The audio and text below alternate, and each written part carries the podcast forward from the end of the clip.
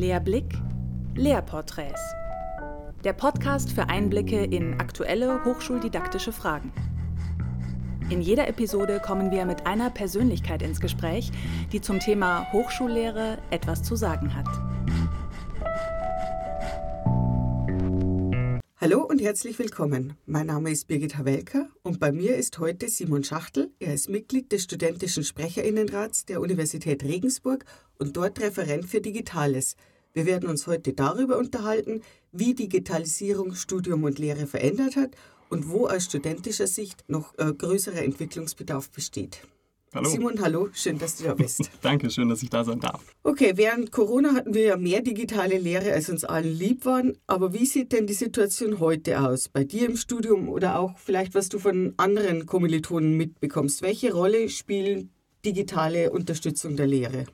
Ich denke, seit Corona leider wieder viel weniger. Mhm. Es gab ja durchaus sinnvolle Anwendungsmöglichkeiten, auch während Corona, die nicht nur zum Ersatz gedient hatten. Bei mir persönlich, aber auch im Gespräch mit KommilitonInnen, muss ich sagen, dass es mir eigentlich kaum digitale Lehre gibt, ähm, die über das Skript, über die Folien an der Wand äh, hinausgeht. Mhm. Also es gibt vielleicht noch vereinzelte Kurse, ähm, die meinetwegen asynchron angeboten werden, die man dann selbstständig durcharbeiten kann.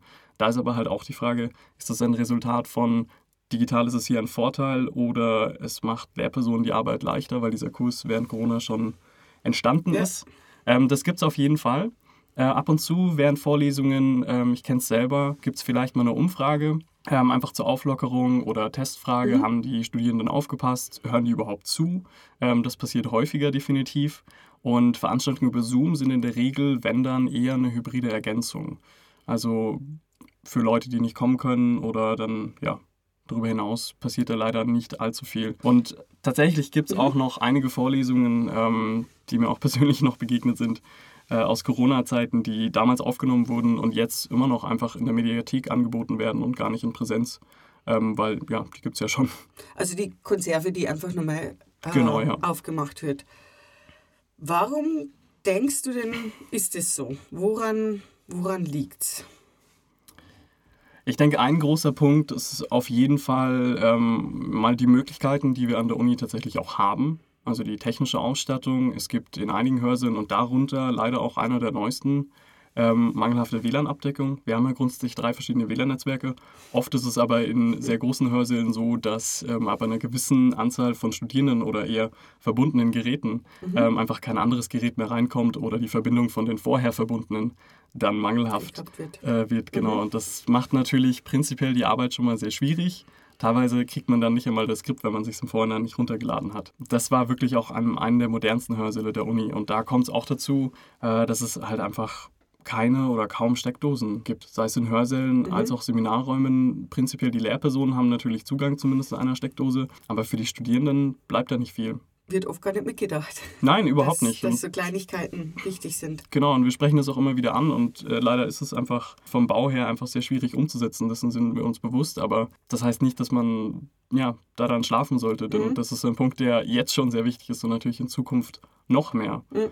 Und ein weiterer Punkt, warum ich denke, dass das so ist, ist auf jeden Fall auch, ähm, dass ich mir vorstellen kann, dass es ja einfach eine gewisse Form von Bequemlichkeit ist.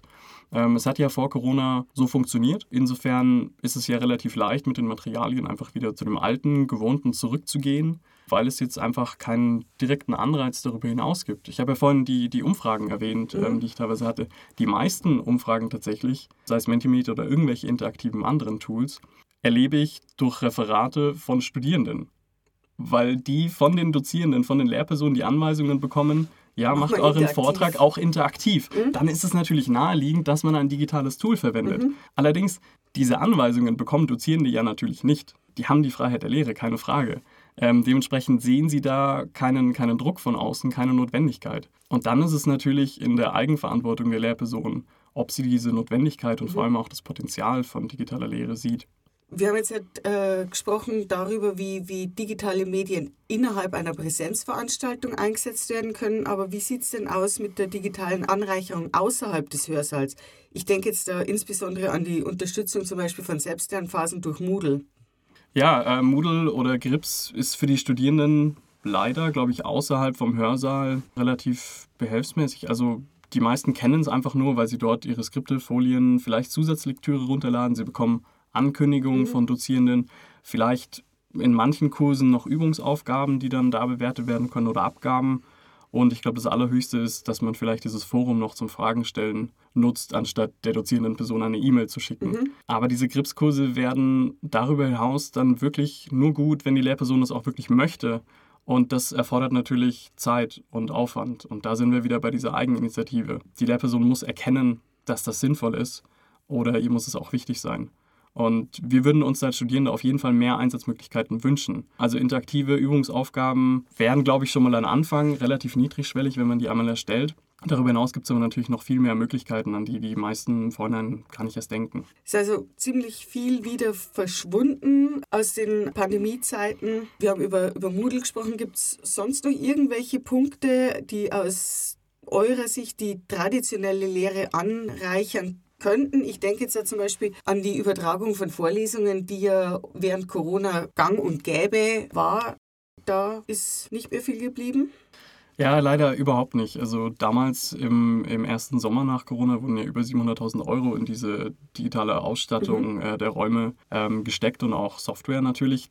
Die Software und Hardware ist an sich noch da. Tatsächlich hat es ziemlich gut geklappt, dass wir vor allem diese Logitech Meetup-Kameras in fast allen äh, Hörsälen, mhm. aber auch Seminarräumen haben. Dementsprechend gibt es ja die Möglichkeit eigentlich, dass man zumindest eine Veranstaltung, eine Vorlesung ähm, überträgt. Das wäre relativ niedrigschwellig. Natürlich braucht es dafür meistens dann noch eine Steckdose für den Computer, aber wie gesagt, Lehrpersonen haben diese meistens im mhm. Gegensatz zu Studierenden. Und ähm, das wäre ja eine gute Sache, vor allem auch für Studierende mit besonderen Umständen, sei es, wenn man Kinder hat, ähm, die Versorgung da schwieriger ist, wenn man pendeln muss. Wir hatten vorhin schon den Sonderfall, dass Züge ausfallen, mhm. es Glatteis gibt natürlich, aber vor allem auch für Studierende mit körperlichen oder psychischen Beeinträchtigungen.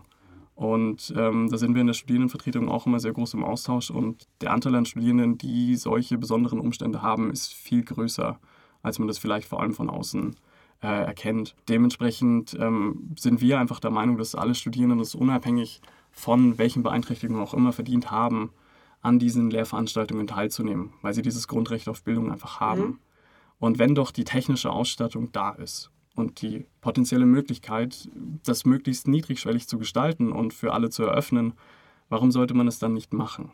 Ich sehe den Punkt, dass natürlich dann die Interaktion mit den Online-TeilnehmerInnen erschwert ist, aber natürlich ist es sicherlich besser, wenn sie überhaupt teilnehmen können, als gar nicht. Und ähm, zur Not, wenn man sagt, hey, vielleicht funktioniert es in diesem Raum oder in dem Format, wie ich meine Veranstaltung mache, wirklich nicht mit ähm, der hybriden Übertragung, dann ähm, kann man natürlich auch überlegen, ob man auch noch eine Kamera, die man sich ausleihen kann oder vielleicht der Lehrstuhl auch hat, einfach hinstellt, die Vorlesung aufzeichnet. Das ist, wie gesagt, immer noch besser, als dass Leute gar nicht teilnehmen können. Aber auch natürlich generell sinnvoll, wenn wir jetzt ähm, zur Anreicherung über ähm, den Hörsaal hinaus äh, wieder zurückkommen.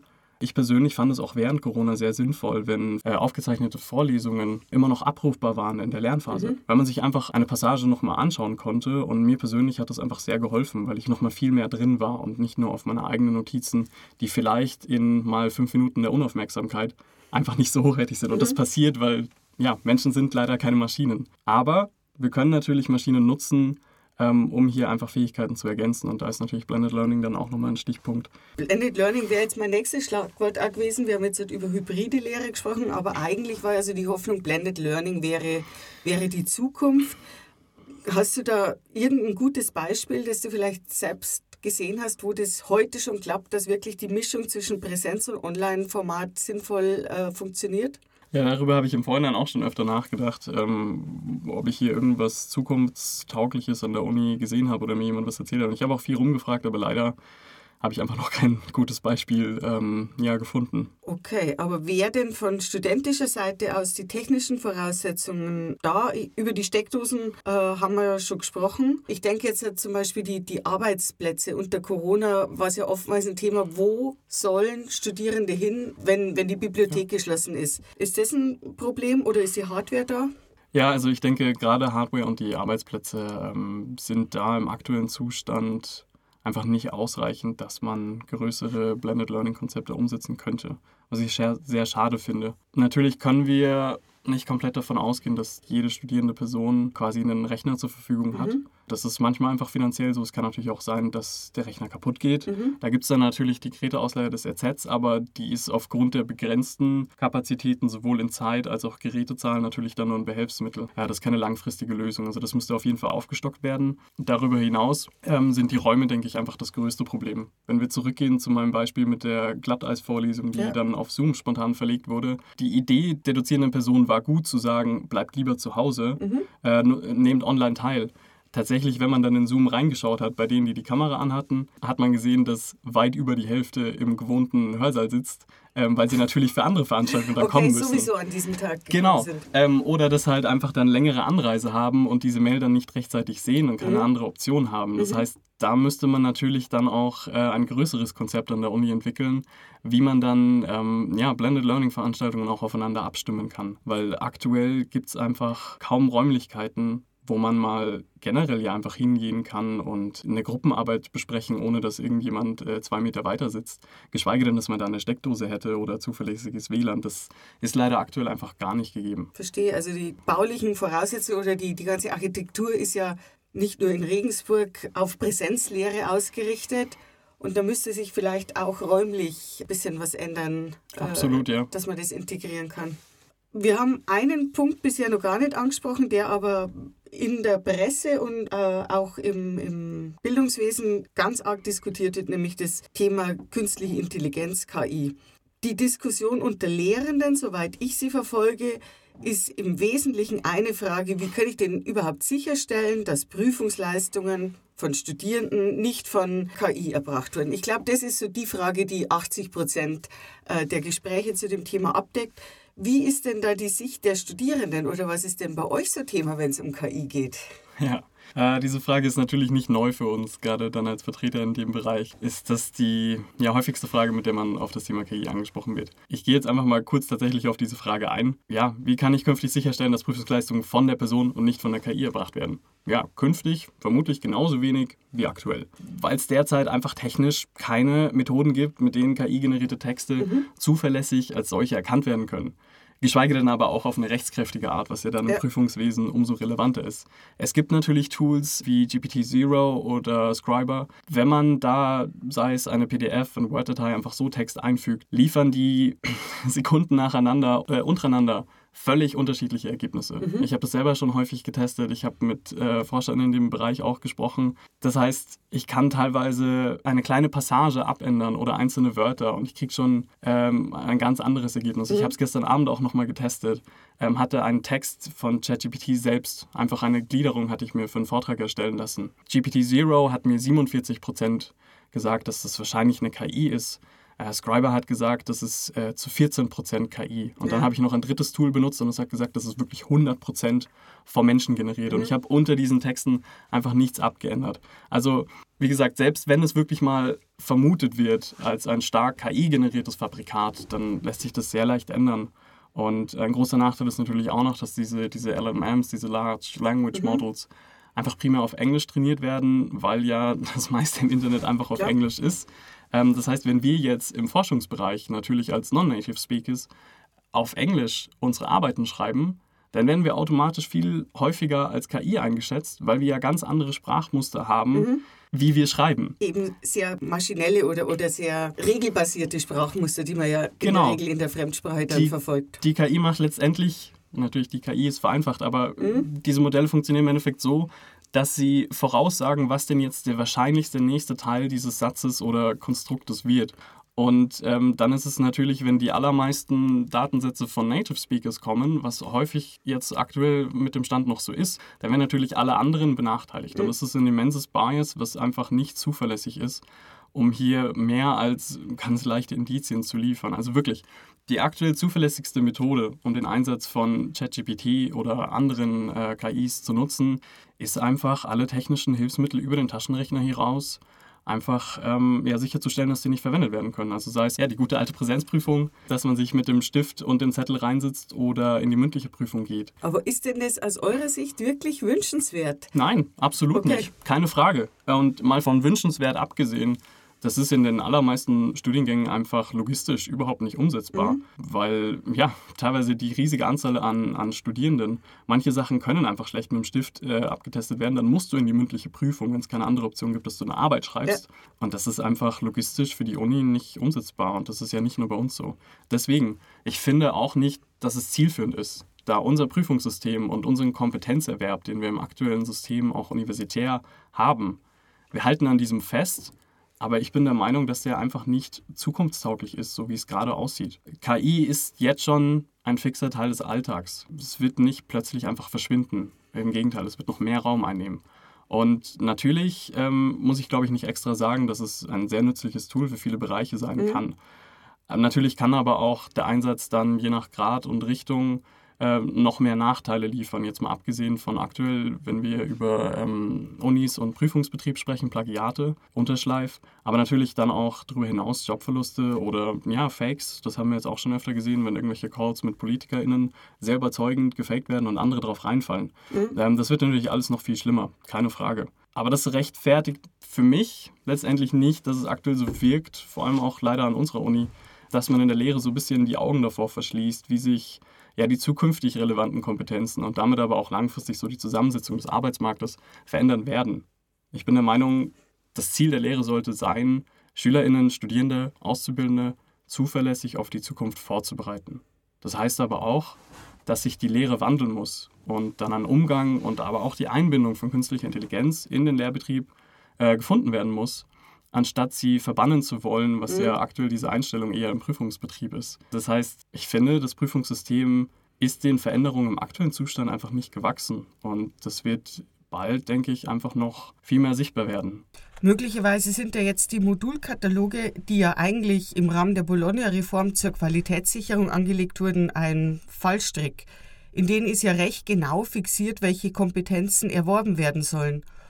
Und damit fällt es natürlich schwerer, auf aktuelle Änderungen und notwendige Entwicklungen zu reagieren.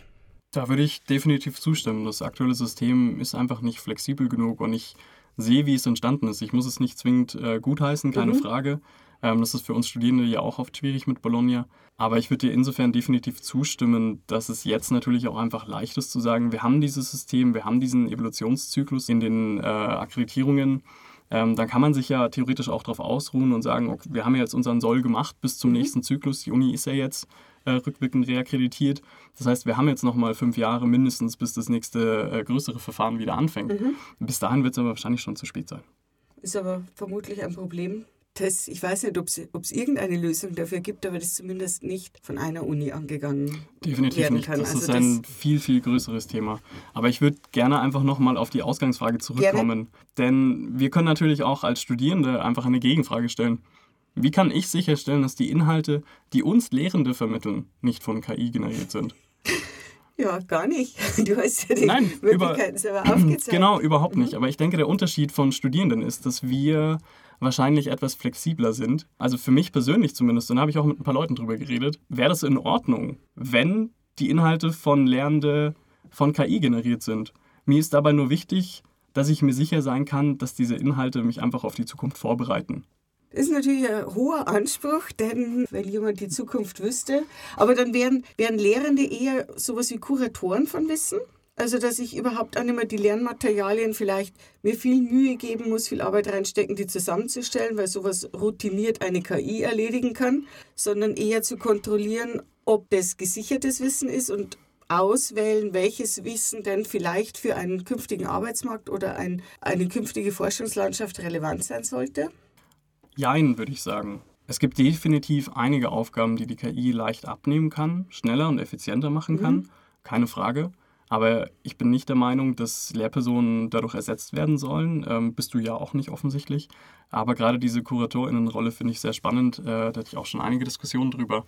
Ich denke, es wird immer noch Menschen brauchen, die quasi dann über die Daten, die generiert werden, einen Überblick haben und auch die Hintergründe selbstständig kennen, so dieses Fachwissen haben. Da ist natürlich fragwürdig, in welchem Bereich wie viel und welches Wissen erforderlich mhm. ist. Aber genau das ist, glaube ich, eine der Zukunftsaufgaben, eine der ja, Kernaufgaben auch, dass man identifiziert, welches Wissen, welche Kompetenzen werden weiterhin für Menschen relevant bleiben Und wie kann ich sicherstellen, dass diese auch weiterhin weitergegeben werden? Mhm. Und alles andere mir vielleicht die KI einfach viel abnehmen kann, damit ich persönlich als Lehrperson mehr Zeit habe, auf die individuellen Bedürfnisse der einzelnen Person einzugehen, persönliches Feedback zu geben und einfach sicherstellen kann, dass diese menschliche Ebene dieses äh, Zwischenspiel, was wir ja bisher hier noch gar nicht thematisiert haben, ja. aber durchaus sehr relevant ist, dass das einfach nicht verloren geht und wir da als Menschen einfach unsere Stärken weiter nutzen können. Auch von studentischer Sicht vielleicht, ich meine, jeder, der studiert hat, weiß, wie viel Arbeit drauf geht,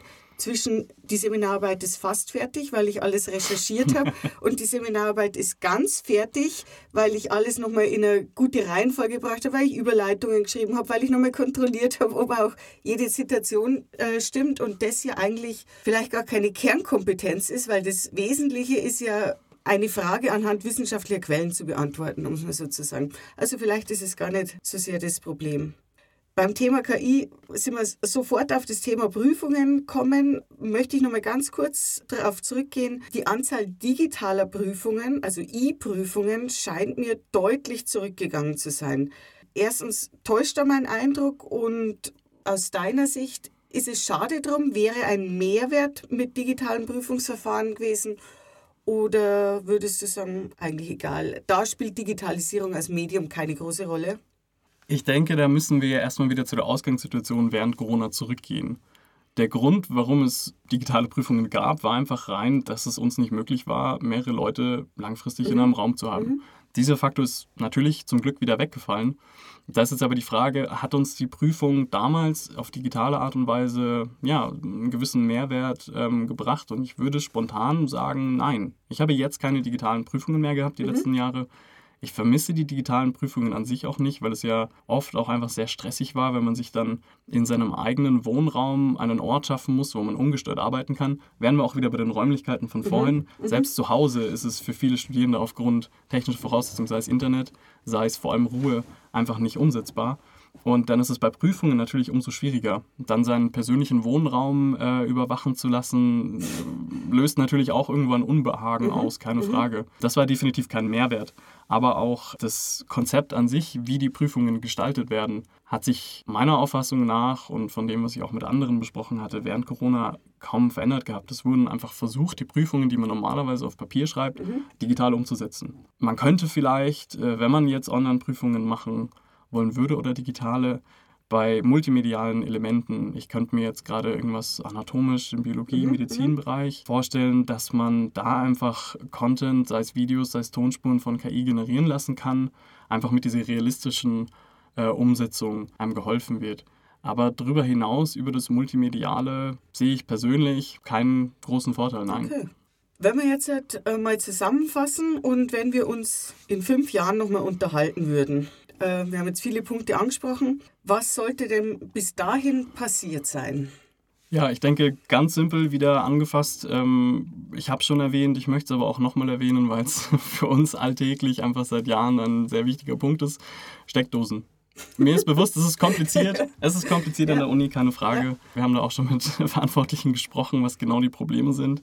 Das lässt sich nicht so leicht lösen, aber es muss einfach die Möglichkeit geben, dass wir unsere Geräte laden können, wenn mhm. wir teilweise zehn Stunden an der Uni sind ähm, und dann nicht zwischendurch mal irgendwo in der Mittagspause unseren Laptop lassen. Das ist nicht ideal. Darüber hinaus natürlich auch die Arbeitsplätze generell geschaffen werden.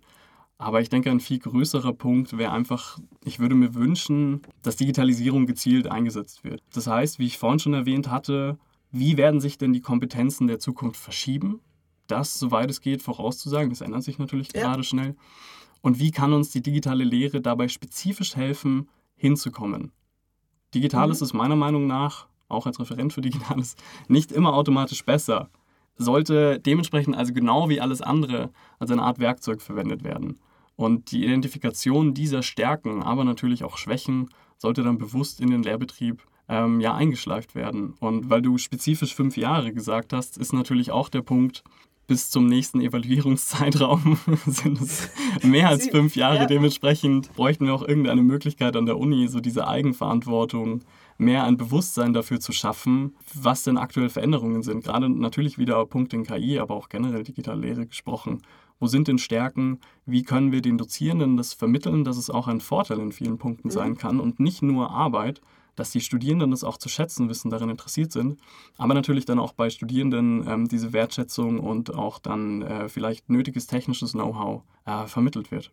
Ich denke, das kann man so als Schlusswort stehen lassen. Danke dir für deine Zeit und für das Gespräch heute. Und ich denke, wir werden beide aus unterschiedlichen Perspektiven das weiter verfolgen, wie sich das Ganze entwickelt. Vielen Dank, definitiv.